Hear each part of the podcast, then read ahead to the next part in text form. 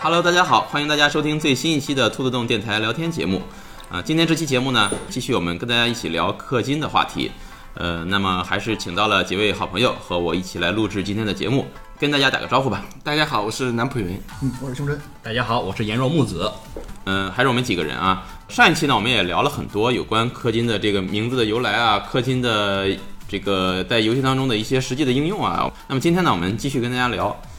现在咱们来说，就是我们平时玩的游戏，基本没有不带氪金的要素了吧？嗯，对，现在都有。基本都是氪金了。你就像这个桌游，甚至它桌游其实是，我觉得桌游算是氪金的老祖宗老祖宗，老祖宗，就是从出卡对，从是出买卡卡吗包，叫哦就键是对对对对，就是这种 LCG 手游也好，网游也好，就是说他们这种抽卡机制最早也是来自桌游对。对对就像你看，就刚才你说的，就是口袋妖怪嘛，就精灵宝可梦对，它最早那种御三家机制，其实现在你每个游戏都在应用。对对对对嗯，你是后来的战法木，然后再到现在可能会分成三种三种不同的职业，对它其实都是这些老祖宗嘛，都算是。桌游这块呢，最早的时候，你像卡牌游戏，像万智啊，嗯啊等等，后期包括日本的一些卡牌游戏，他们的这个开包机制其实也都挺有意思。这种游戏叫做那个 TCG 嘛，就是。置换式卡牌，呃呃，对，嗯交换式交换式卡牌嗯差不多嘛这个意啊，思嗯然后就是其实它这种游戏，呃，最早的时候它也是你买一个卡包，就真的是开开卡包嘛卡包啊，你撕开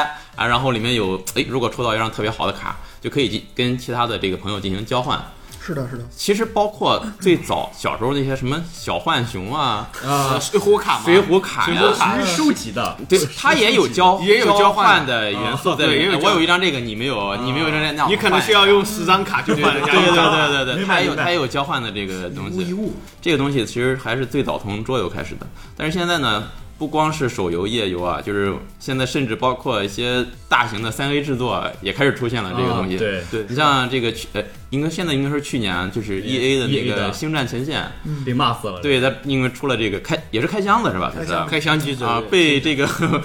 玩家给骂的狗血喷头啊，可以它说其实是。开箱机制它还好，因为每个游戏都开箱嘛对，但它恶意的提高了游戏的难度，哦或者是特别我开一个叫先行者，是很厉害的主角，嗯，我可能要玩四十个小时能开出来。哦，又是我不干，我要干干四十个小时，我玩一个我主角我就想玩的玩家，嗯，这玩家根本接受不了的。我觉得你像传统的主机玩家或者三 A 游戏玩家，他对这种氪金的容忍度还是比较低的。比如说主机游戏，我我花三百块钱或者四百块钱，对我买一个游戏，原来的情况下我就可以得到这个游戏的全部，啊是的顶多后期我买个机票，买个嗯 DLC， DLC 对吧？ DLC 啊，我就能体验到游戏的全部魅力。对对，那你现在突然让我再花什么六百二十八才去嗯才能拿到一些东西，那我觉得非常不理解。是的，但是你让一个奇迹暖暖玩家， 我要拿到这件衣服，我可能要花几千块钱是吧？我才能拿到，他会觉得很正常。但是所以说，他花三百块钱买个游戏，他感觉不正常。呃，我呃对这个话题，其实我也想讨论一下，就是你比如说现在有很多玩家，你让他买一台游戏机和几几几个游戏，可能大概在两三千块钱，他会觉得很贵。嗯，是的嗯，但是你让他玩一个手游，他可能在这个手游上他花的钱要远远超过这个价格。嗯，这个呢，其实还有一种就是说，你像主机传统的主机玩家嘛，它更多是在于一种游戏体验，而这种网游玩家呢，更多是在于一种社交需求。他是不是这个更多还有一种成就体验？对，嗯，对，成就动机，它都是有一种成就体系的。啊对比如说你升到多少等级，你会解锁某些关卡，或者是场景，或者是功能。一般现在你看手游的话，手游和网游的话，如果是想做的成功的话，必须要有一个强社交机制。你像王者荣耀的话，其实它在你看不管 iOS 还是安卓这种充值排行，在全球的话都是可以排到前三名的。其实你看它需要花钱的地方，其实和奇异暖暖也差不多，就是说更多买那种买皮游肤买游英雄皮肤。啊就是说，这时候呢，它更多是一种社交体验，就是你可能朋友或者是网友一起开黑的，一起开黑的这种体验。看我这个多帅！啊对，这种需求不一样。你像主机玩家，它更多是在于这个游戏本身。就是云哥从呃玩家的心理这方面的探讨。如果我要去看哈，我想从一个历史的发展，为什么我们会感觉有有一部分玩家感觉我哦花三百块钱一个游戏感觉好贵？嗯，是因为这是中国玩家特有的一段时间盗版。啊，我玩游戏是不用花钱的。对我玩游戏不花钱的。对，这个就要提到 3DM 了，是吧？ 对啊，就我我寒假的时候，我跟我妈说我花钱了，我花钱买游戏了。我妈说啊，玩游戏还用还要得花钱吗？钱嗯，这种玩这种观念深深的扎根于这个呃新兴的玩家，他认为我玩游戏就是不应该花钱的，就应该是免费的。就是我们长期的受到了盗版的毒害。其实我们现在的花的钱都是在还我们上个时期花的那个债。 实际上就是说，你看现在它是能够，就是说这个其实也是一个需要去引导的过程。对像现在其实 Steam 这么火，就是也在引导大家能够接受这种，就是我买断式游戏，买断式游戏获得游戏全部的服务，然后呢，我就不需要再继续为游戏消费了。对对对，嗯其实主机游戏玩家还好一点，就电脑游戏玩家可能这块儿更就是对对版权的意识更淡薄一些，对因为更淡主薄一些主机游戏它如果没破解的时候，你只能玩正版， 啊破解对吧当时也很严重。现在呃，我突然说起一个题外话，想起一个小故事，嗯就是我我表弟他有个同学，当时买了一台 PS 三，就是 PS 三时代，那时候还没有破解嘛，啊没破解是吧啊，但是只能买正版，然后一张光盘都四五百块钱嘛，啊，然后但是他不敢跟他媳妇说，嗯啊，他就说，哎，这都是盗版盘，五块钱一五块张钱，一张哎对对对对啊，有一天他跟他媳妇吵架， 他媳妇把这盘全给撅嗯了。我懂我懂， 我先一张。 就是损失惨重。我印象特别深，有一年就是，呃，还很早，花儿乐队那个大张伟，当时国内的正版的音像出版还是以磁带为主。哦啊、当时他还说起来，他是号召大家说不要买盗版啊，啊买正版，买正版磁带。他说为什么呢？他说我给大家，呃当时记者采访嘛，说我给大家举个例子，你买一张 PS 正版要要花六百多块钱，啊，你买一张这个盗版 PS 只要花十块钱，嗯，但是你买买一盒正版磁带呢要花十块钱，你买一盒盗版磁带呢也要花十块钱，所以它不值，你不如买正版。个厉害，对他举的这例子虽然很不正确啊，但也说明了一一个事情，就是中国人对盗版游戏的这种容忍。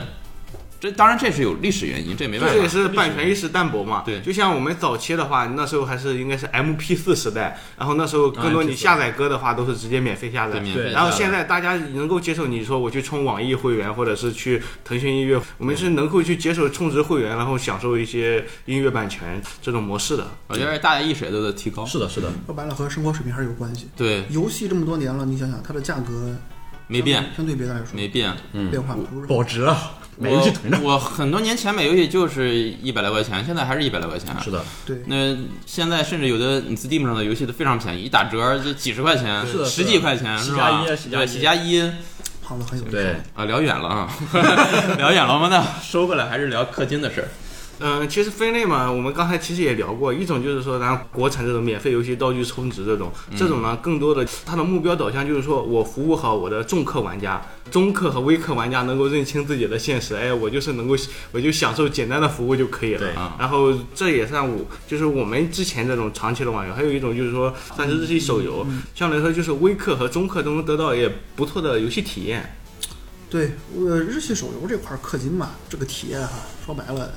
不是很好讲，你知道吧？有啊有些时候呢，这些这些群体的人，他在玩这个游戏的出发点上，就差别就非常大。哦，呃，我举一个很简单的例子啊，打个比方，比如说我是一个某个动漫的一个粉丝，嗯，我非常喜欢这个动漫，然后这个动漫出了一款手游，嗯，有里面有各种这个我喜欢的人物角色，哎，嗯我的目的就是把这些卡都抽到，哦，我就满足了。嗯，而这些卡呢，有一些游戏它会很良心的给你做一些低低星版本儿，嗯，我有了就满意了，我就玩玩这个游戏，就是有那么几个人看着就可以了。高兴的呢出就出，不出我也随缘。哎，但有有一些人玩游戏呢，他不懂这么多，他也不讲这么多，他的目的是我在这游戏里要获取一定的成就感，啊，我要变强，对我要变强。嗯，这种呢就是另一个极端，他就是单纯我不考虑我获得什么卡，只要这个卡够强，我就很高兴。但是这种人呢，他根据掉率，你氪到一定数一定数量的这个金额，一定能获得一定回报。对，最惨的是第三种，就是我既喜欢这个角色，我又想强，怎么办呢？我必须抽到我想要的那张卡。这话又说回来了，哦他们这些人就是所谓的微氪不如无氪的这波人，嗯，氪了一定的钱，没有获得自己想要的卡，你还收不回来了。你也得不了得不到什么成就，就是你这游戏体验虽然变高了，但是我不需要啊，我的目的还是那些卡，结果就是这样的一个结果，很很差的一个游戏体验。哎，我现在有一个问题啊，就是现在的你像这种绝大部分的氪金的手游也好，或者页游也好，它有这个玩家和玩家的交易机制吗？它允许有这个东西。嗯啊曾经有不好弄有的这有个呃，目前来说，就是说氪金的话，就是现在特别以手游为主，它其实玩家交易机制是很少的。对，呃，传统端游网游的话，这种玩家交易机制比较多。像这种，特别是卡牌收集类机制，它是没有这种交易机制的，就无法赠送或者什么的，没法赠送或者是交换。哦。但它有一个特殊的交易机制，叫做初始。什么什么意没思？初始号就是说，类似于你像口袋妖怪会有个御三家嘛嗯，就是说你初始会赠送你一个就是 SSR 吧，差不多。哦，给你一个强力的初始会抽到一一个种是这种一个，还有主力一种怪嗯，就是手游它会开服都会送一些钻，哦，这些钻你拿到之后呢，因为你注册账号是不要钱的了，你注册一个账号拿到这些钻，拿到了三千钻，嗯，三百三百一次十连，我抽了十次十连，一看，嗯，抽好卡了，嗯，把这个卡留着，然后没抽好卡号扔掉，重新注册，哦用，批量注册的方式卖号卖号，对，哦就是卖初始号，就是这个号没有参与任何游戏行为，它只是抽了一个卡。这个东西我还干过一阵儿，收所以收入非常不错，如果以后哦真的是这样，但是国内是禁止这种错动转行啊、吧不。过国内淘宝也是很多就是卖初始号的，就是游戏手手游初始号官方是不允官许方是的，禁止官方是禁止的，啊因为这官个方会肯定不严允许重的打乱这个游戏的经济体制、经济体系。魔兽呃世界我没有玩过，但是我听说过，它会绑定你这个装备拿到了，你只能你呃，用，它是不能啊装本交易，，它是有的是实取绑定，也就是说你比如说我们打 BOSS 的话，我们通过就是摇点或者是 DKP，然后分配了这个装备之后、嗯材料之后，然后它是实取就绑定的，嗯，呃，有些它是装备绑定的。对，因为它是会打乱市场机制的，这嗯个官方控制不 了。对你说到这种，就是说游戏交易系统或者是这种经济体系吧，其实国内来说做的最好的应该就是《梦幻西游》。嗯，可能大家没玩过也都听说过，《梦幻西游》的就是网易这边呢，它是有一个藏宝阁一个官方的交易系统，玩家可以把号或者某个装备。卖给官方。呃，挂在官方这上面，哦哦官方官方官方它只是拉皮条 的，官方它只收交只收一个手续费不是股市吗？淘宝啊，和和股市差不多，对，嗯，收交割费，一 v 一啊，一 v 一的股市很厉害的。对，呃，包括《梦幻西游》，其实是这个也是十几年的游戏了嘛，它其实它这个经济系统比较稳定。他现在还在运营吗？对，它现在还在运营，包括手游也出了，呃而且还是有很多那种忠实的拥簇的，呃，是叫拥簇的这个词，工作，嗯，用嗯，拥趸呃趸哦，拥趸啊，我穿们有哪鞋穿啊 小学文小学文化，肯定不给掐。呃， 小学文化就是说， 呃，像梦幻的话，它它的游戏里产出的金币，它通货膨胀是必然了。你包括像魔兽的话，你打金的话，你可能你在燃烧远征时代和你巫妖王时代，它这个金的金和人民币的换算比例是不一样的。对，有很多文章写说过到这儿，我有一个调小题查过外这个话。，因为我同时也玩《魔兽世界》嘛，就就前两年还在玩《魔兽世界》，现在产生了一波这样的一个群体是什么呢？就是但要塞不出来呃一帮子这个在魔兽里上班的人，哦啊嗯，代练是什么概念呢？不是打击嘛不是简单的代练，你你要知道魔兽装备不是失去绑定吗？我不我无法交易，怎么办呢？我们一一个工会是一群上班族，我们带一个老板进来，帮你打个 boss，你在这个嗯队伍里边儿，然后 boss 死了。你去捡东西，这个装备捡起来给你，就是团长有是有分配权嘛，把装备分给你。这一件装备是用人民币来交易，线下支付宝、哦微信非常方便。以前最早哈，最早的时候这个叫金团嘛，最早的时候是用金币的，游戏里的金币。哦，但是后来大家发现这个没有意义，没还有意义不如去还不如直接对金，，而且价格也高。这是不是也算氪金啊？这种氪金严格意义上说它是广义啊也算了。它是违背游戏，啊完全对违。如果暴雪知道这个事儿的话它，会这是全不部会允许被对封它杀其实和氪金是和这种我们传统氪金还不不太一样，因为魔兽和包括剑三嘛，它其实完全就是一个点卡收费制的游戏。对这种完全背离了游戏的初它衷。背离了游戏的初衷。游戏其实它就是说，你通过你游戏这种体验，你就获得你通，或者是你通过 DKP 之类的，你获得一些装备，然后而不是说你通过这种花钱雇人的方式来打装备，它失去游戏这意义个了行为用主机来形容，就像什么呢？像我带一个存档到你的机器里，嗯拷进去，然后把存档取出来给我刷奖杯，哦，像这样一个行为一样，非常的背离游戏初衷。但是这个他好像做不到封禁实际上，整个国服现在就是这样一个一个一个状态了，一个状态哦，其实韩国针对这一方面做得非常好，它国家产呃介入了，它收税，啊，它就是你我交易，我道具交易，国家从中收取百分之十的税。我操，然后呢，这样韩国这个国家一年就多出了接近上百亿的收入，就是税收收这个入。牛逼啊！它对国家进行管控调理，然后赌不如说，因为我赌你肯定是不好赌，而且负面影响也很大。那我不如合理的去调控它、掌控它，这其实是一个非常好的借鉴意义。但是国家现在事太多啊，顾不上。哎，对了，还想跟你们探讨一下，那你们觉得就是买一个游戏，就是主机游戏啊，或者买 Steam 上的游戏，这种行为算氪金吗？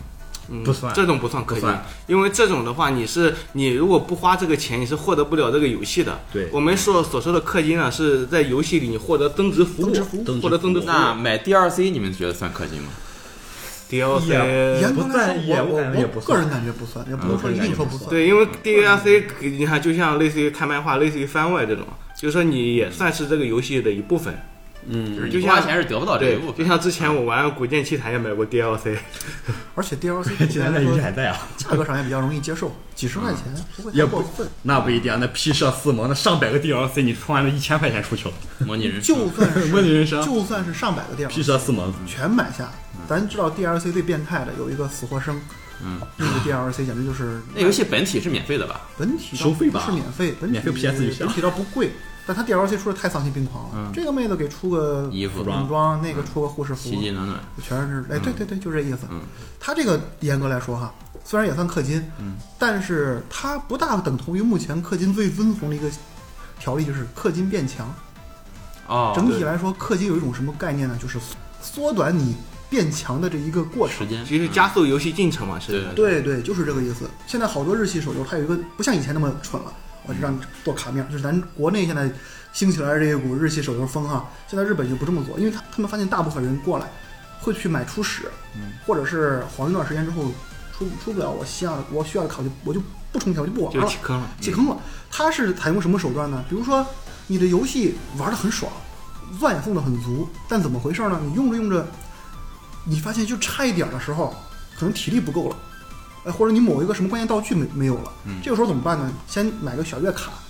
哎，这个月卡可以给你一定的这个。一定的这个这个帮助，还有一招是也不算新了，前两年就开始有了，叫做有偿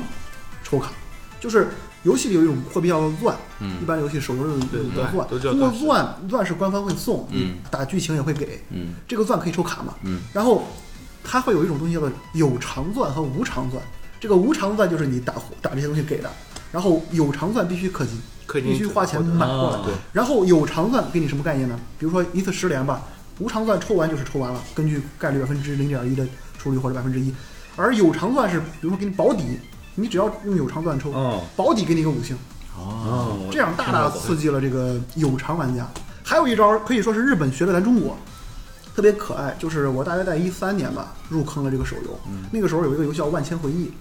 日本的，也是呃国内代理的一个小很小众。嗯，结果这个游戏一代理国服之后，大家发现这个游戏非常傻逼，因为什么呢？呃，充当当时是充六百送六百，充一千送一千。嗯，国内的一个手国游内一般都是充哎三二八送三二八对对，对充六四八送六四充的这都八。送的 多。结果这游戏后来倒了，国内倒了，我就跟着去了日服，发现日服运营的非常好，到现在还在运营。现在日本这边学会了这一招，日本的手游也搞这一套，你充多少送多少。当然他不会说无限无上限，嗯一般有个一万或者两万的一个额度限制，但他也学了这一招。所以好多时候咱们的这个 文化所以就是说，现在相其互实输出对对手手，对其实像特别是像网游、手游这一块，它其实国内国外它现在是趋同的。国外呢，它在学习，哎，国内是怎么赚嗯赚的钱国内的，然后国内也在学，因为国内以前能把可游能戏做是好更多是以一种宣传为王，哎，就是我到处铺天盖地宣传，勾引你们上钩玩儿。现在呢，可能更多也会去学习运营和关注游戏本身，嗯因为本身他们已经知道怎么去赚钱了，就是是包括就像刚才。胸针说的，就是说怎么去刺激消费。其实很多时候他们也是在数值上做文章。比如说，你看我到了某个级别的时候，我获得的免费钻石刚好差个几百钻，啊一二百钻我就能够得一次十连抽了。嗯这时候呢，就会勾引人。强烈的那种欲望，就说，哎，我要简单就差，这个我就我就充个六块钱，我对就充个十块对钱对对，对我就为了一次十连抽，之后一发不可收拾。嗯哦，啊就是它会设定某一些时间点，你游戏本身获得的免费钻，你差一点点能够够上一次十哦他连给抽。算好，对，它是算好一种数值的嗯，就是来刺激你去充值。对，我已经花了这十块了，我再花这十块吧对，来都来了，大过年的，对反正就这感觉。往买一开心，往往一旦进入氪金这个这个行为以后哈、嗯你就受不住，因为什 停不么呢下来，比如爆说破理论有这么一群很讨厌的人在你的群里，嗯，跟你说啊，下一发就要出五星了，因为什么？你要知道它有一个概率嘛。你充了，打个比方，你充了几单，抽了没出，按概率来算，再出的几率应该是越来越大。嗯你就越想冲，对对你就会不停的冲，对就是这样。你你说这个事儿，我突然想起来，就是我曾经下过一个手游，叫做《仙境传说》R O，现在传说 RO 它在端游端当时是很火对的，哦对端游对端，后来出了它手的旗游号嘛就。是回对复回忆。回啊，忆我，但是我以前对没玩过嘛，还但是是玩了那我个我游戏说我说我我下一个我下一个玩，然后嗯因为我从来没玩过网络游戏，我从来没玩过网络，我玩过唯一的网络游戏可能就是那个斗地 主和和那个跑跑卡丁勾勾车斗地主。啊，然后 我就在里边玩，然后我也不不会什么就是加入什么工会啊什么的，我一个人默默的打，嗯你就 PVE 是当玩单家单机当单机游戏 PVE 玩啊对游戏，然后我打到大概十几级。然后后来有一次突然加有一个组拉我，然后说跟我一块儿打，他就他会问我你以前什么工会啊什么什么什么啊，我就说我从来都没有，我就一一直一个人打。他说你是从一级一个人打到这个时候的吗？我说是啊， 我说好心疼啊，说拉到把我们拉到那个群里，就说我带你一起，我说行。然后进去之后，然后他我就问他们，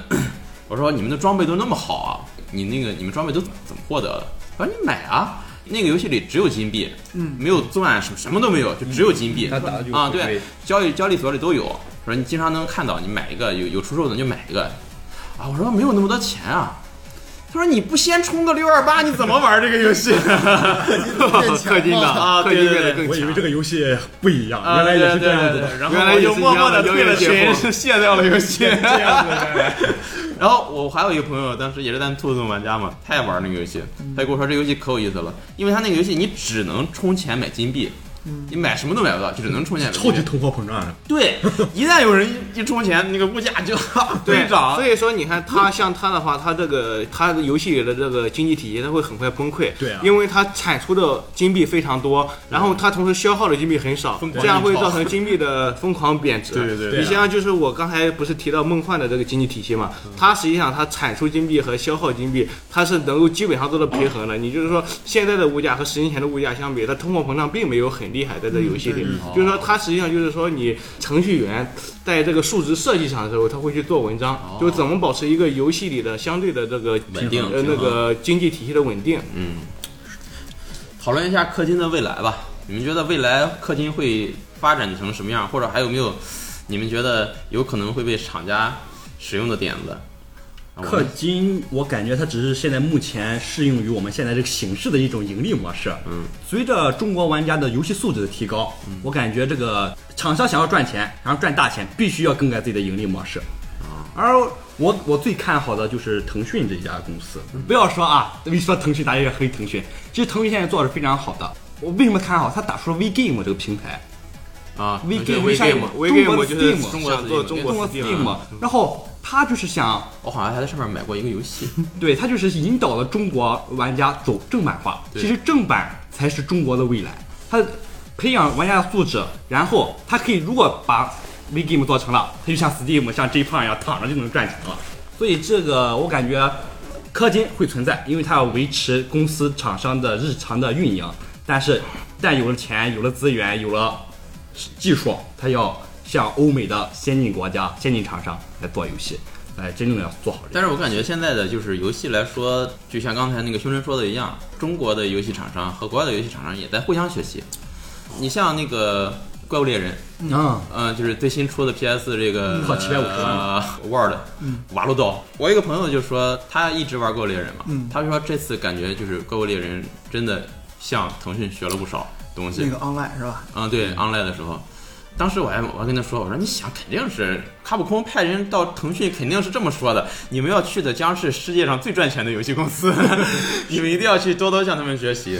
然后也是双向学习，因为这个一个游戏公司，你说的再怎么伟大，它也是一个公他司，就是赚钱为目的。它是以利润为目的的。是这样，我要做出一个好的作品，但是同时的前提是我要把利润做上去。对对对，他要维持日常的运营嘛，对他维持还是要赚钱对，其实就是说你现在的话，它手游它你会发现，特别是最近几个月，它会逐渐的端游化，就是说会有更多就是端游的东西进去，就是变得像大型机，它并不是像以前手游像比如说《侠盗猎车》或者是《实况》这种单纯的就是从 PC 端去移植过去，而是说针对手游端的特点，它会去开发一种。啊二次开发，呃，对，二次开发具有一种端游品质的手游，就适像应于手机这个特点。对，就像最近其实网易很火的那个楚留香嘛，哈，嗯啊，我去进去玩了有三四天，然后觉得太干了，太干了，然后是只它能这个什么类型的游戏？它实际上就是一个 M M O R P G， RPG 哦就是实际上就和之前端游上比较火的那些，有什么《天龙八部》啊之类的那种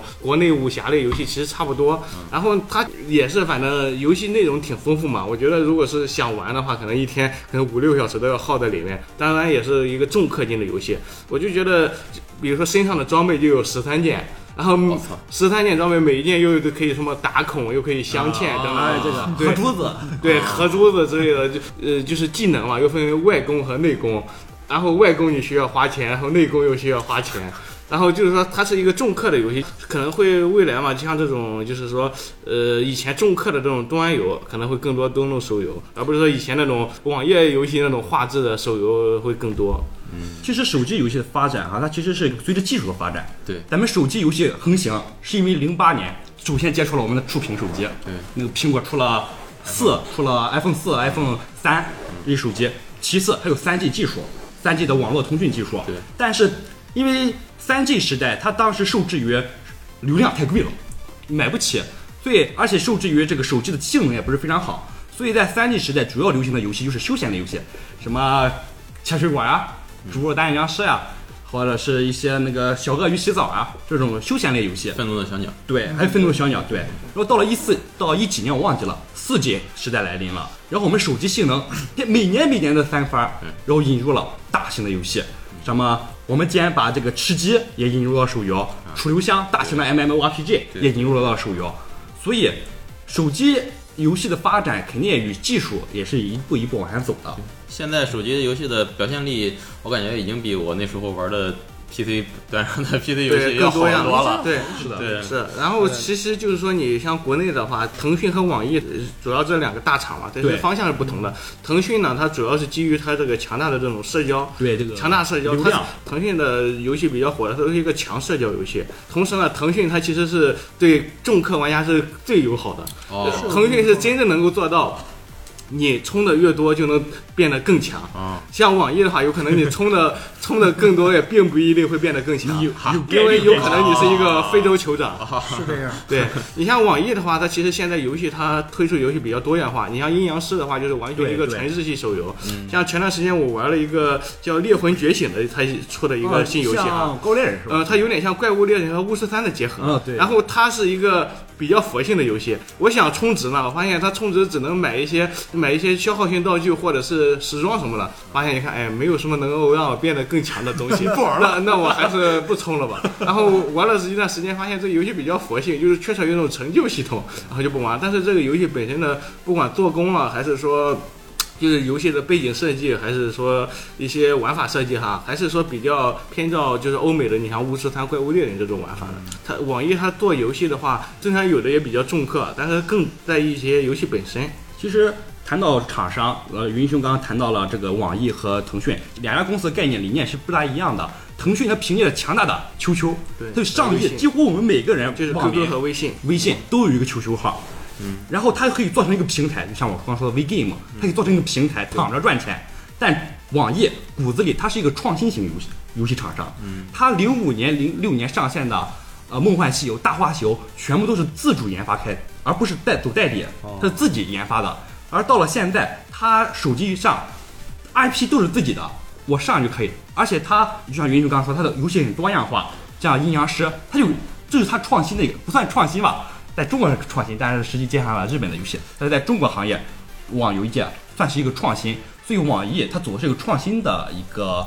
路子吧，和腾讯不一样。这两条中国的网游手游其实在两条腿走 路。这么来说的话，其实你可以先肯定一下国内厂商的努力。你像阴阳师，因为我经常关注日系手游嘛，他在日系的这个手游一些门户排网行站榜上上，排行榜都是那都是前列，包括前一阵有一个碧蓝碧蓝航线，我老口误，碧蓝航线这个游戏在日本比在中国还要火，甚至于嗯，也是中国的游戏中国的，啊。它嗯实际像那上个是什一么个怪力亚瑟王，那是他自己做的还呃是怪力代亚理的？怪力是 S E 的呃一个一个手游，它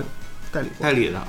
首先，其实说到这个问题啊哈，说到你就说未来的话，我有一个一直以来的观点，这个事儿跟别人也探讨过很多次，就是你想就像咱们刚才说的，厂商是为了盈利而存在的。嗯，但是这个世界上总有那么几个厂商，他还是要追求一下品质。对，比如说当年做电影差点做倒闭的 SE，这个利弊啊，这个你就很能说明一个问题，就当年的 E SE 他是被索尼给忽 悠了，或许不是利弊，也有也有这么个说法啊嗯，但他确实对于做片儿、嗯，做 CG 对非常的痴迷， C 级大厂，是这样，是这样，有很多暴雪也是这样电影品 质，电影品质对，被游戏耽误了的电影商，这用个心做电影，他们在用心做一款游戏的时候，你就能发现这个业内还是有人在认真做游戏，是包括这一次比较火的这《怪物猎人世界》，因为我本身是手游和家用机都在玩，嗯，我这次成功的安利了几个手游朋友，玩儿过他猎们人加入了这个啊主机行主列。机行首先，我把我这个 PS 二手卖给了我一个群友，哦，呃呃，然后呢，还有另外两个人直直接买了 PS 四、嗯就为了玩这个《怪物猎人世界》啊说明什么呢？你的东西如果足够优秀、足够好，嗯，对在你的产业内掀起了一个非常热点，非常热的一个、嗯哎一个热点的话，他们会带动一些新的群 体是的，加入是。的，对，是的，这些人进入之后，就发现一个问题，就像刚才咱们说的，这个氪金到底是和买游戏这块儿到底怎么算什么行为？他们在手游里充值几千块钱，嗯，不心疼，嗯游戏不玩了，嗯号能卖个几百算多。嗯而我的 PS 游戏，当然考虑卖二手这个事儿不太官方、不太政治、不太正确，嗯但确实是我在如果游戏玩完了的情况下，三百块钱玩完了，二百块钱玩很好出，很好出，对甚至没有那保么值低，对保能亏个保值几十率比块较钱。高几十块钱就能出，对对，而且我就算是不卖，我放在那儿也是一个收藏，非常好的一个嗯非常好厚重的感觉。他们现在慢慢的也发现这个问题了、啊，他们这些所谓的手游玩家，嗯，经常手游里一氪就是一景，一景就是几千块钱，哦，六五六千的左右。嗯，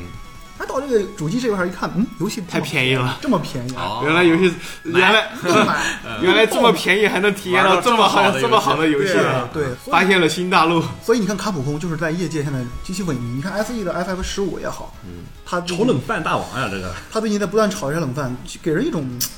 反正比不是特别的积极的一种感觉。对，你看他手游端一直在出 FF 系列，而然后 S E 是手游大厂，现在被我们称为，对它的手游特别的多，特别的烂，嗯，吃相极其难看，我是深受其害，因为我对它我是 S E 粉儿，他出一个手游我玩一个，嗨，出一个坑一个，然后咱想想还有一些一些厂商，像科纳米，嗯可能这些曾经也是有一定的好 IP 的一些厂商，他们就开始附庸氪金这个制度。当初科纳米的新的 CEO，我记得他说过一句话，说未来是氪金的时代，说哦，未来我要把我的游戏主推向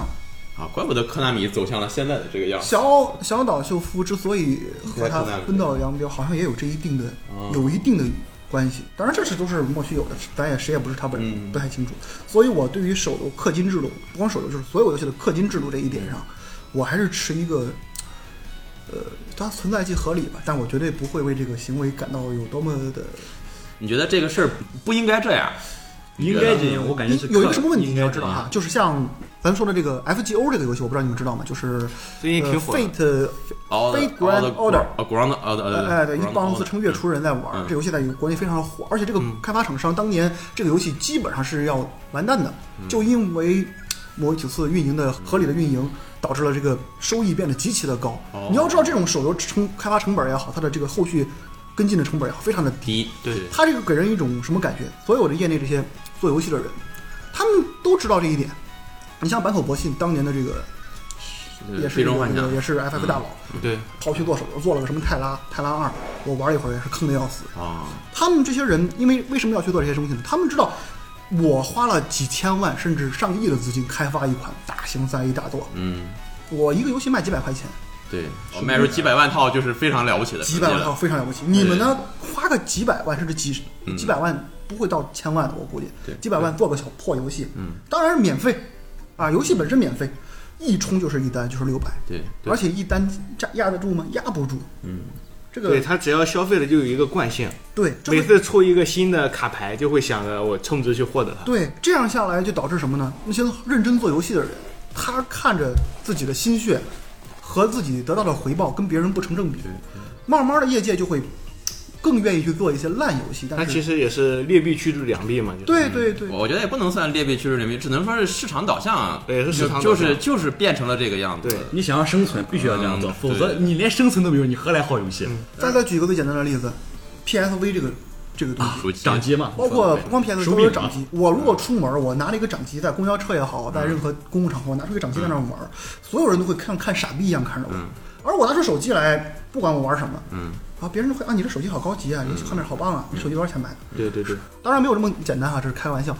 就是这样。你长此以往，这个游戏做的会越来越烂。而且这一点上，我就要特别的支持这个卡普空，他的这个《怪物猎人世界》就在这个当前这个环境下，给了很多这个游戏厂商一个强心剂。一个强心剂。你好好做游戏，还是会有很多人来玩的。那其实要说起这一点，呃，任天堂才 是任天堂，我作为一个任天堂确实很有骨死气，忠佛粉儿，我很有骨气就哦我就不不评说价了，啊我只买一个 NS 作为以示尊敬，啊可以了，不多说任。天堂好像很少出手游，他就除了个马里奥那个手游是吧？任天堂不出了一个马里奥呃哦，火还焰有文那章个，《Portman Go》，他出了一个火焰文章，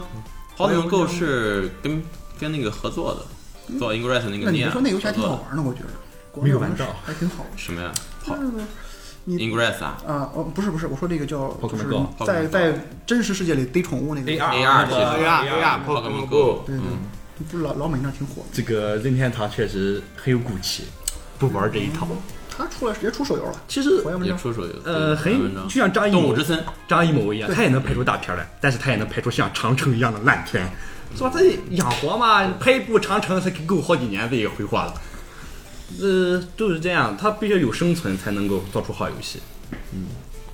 聊人这个这个个话题很容易聊偏，因为氪金制度它很容易聊到这个手机移动游戏和这是主机游戏和其他游戏这。就扯成了碎片时间和这个对对对什么时间的一些问题，对对这个问题对很对，因为它本身它其实它其实客户群体也是不一样的。你像手机游戏，其实大多都是碎片时间，学生党上个课啊，或者是上上班党闲着没事的时候，呃学上学生党是下了课玩，不是上课玩，好啊吧？下课了下课不是去要撩妹嘛？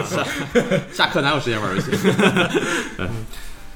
行，时间差不多了，今天咱们也聊了不少。其实如果想展开聊的话，其实还可聊的还很多。对嗯、可能但是聊的话就偏离主题对对对，有点又离偏了主题又偏了对对话对题。太大。那就是如果我们没聊到的，或者大家有什么想聊的，我们在以后的时间继续跟大家分享吧。啊，配个妹子和我们交流一呃，下。对你如今果天今天没有女性嘉宾啊，对没有女性嘉宾玩游戏，好像真的都是直男产物。实际上现在手游最大的完蛋 了群体 开是始女了性，啊对，哦呃手游的女性绝对是蓝海。你像比如说像王者荣耀和吃鸡类手游哈，女性的话应该占到个百分之四十以上。我认识的它门槛低，我觉得我认识的年啊，轻对，人有门槛可以低，男孩嗯男朋友，门槛低，啊，不是并吗不不是朋友啊。不知道。我有一个同事，他的女朋友就玩王者，嗯她男朋友玩 PS，哦嗯因为它就是手游的相对这种对于操作和游戏的门槛比较低一点门槛低，本身手游也是利用碎片时间玩嘛，所以说现在女性比例比较高。你这是歧视女性，啊举报了。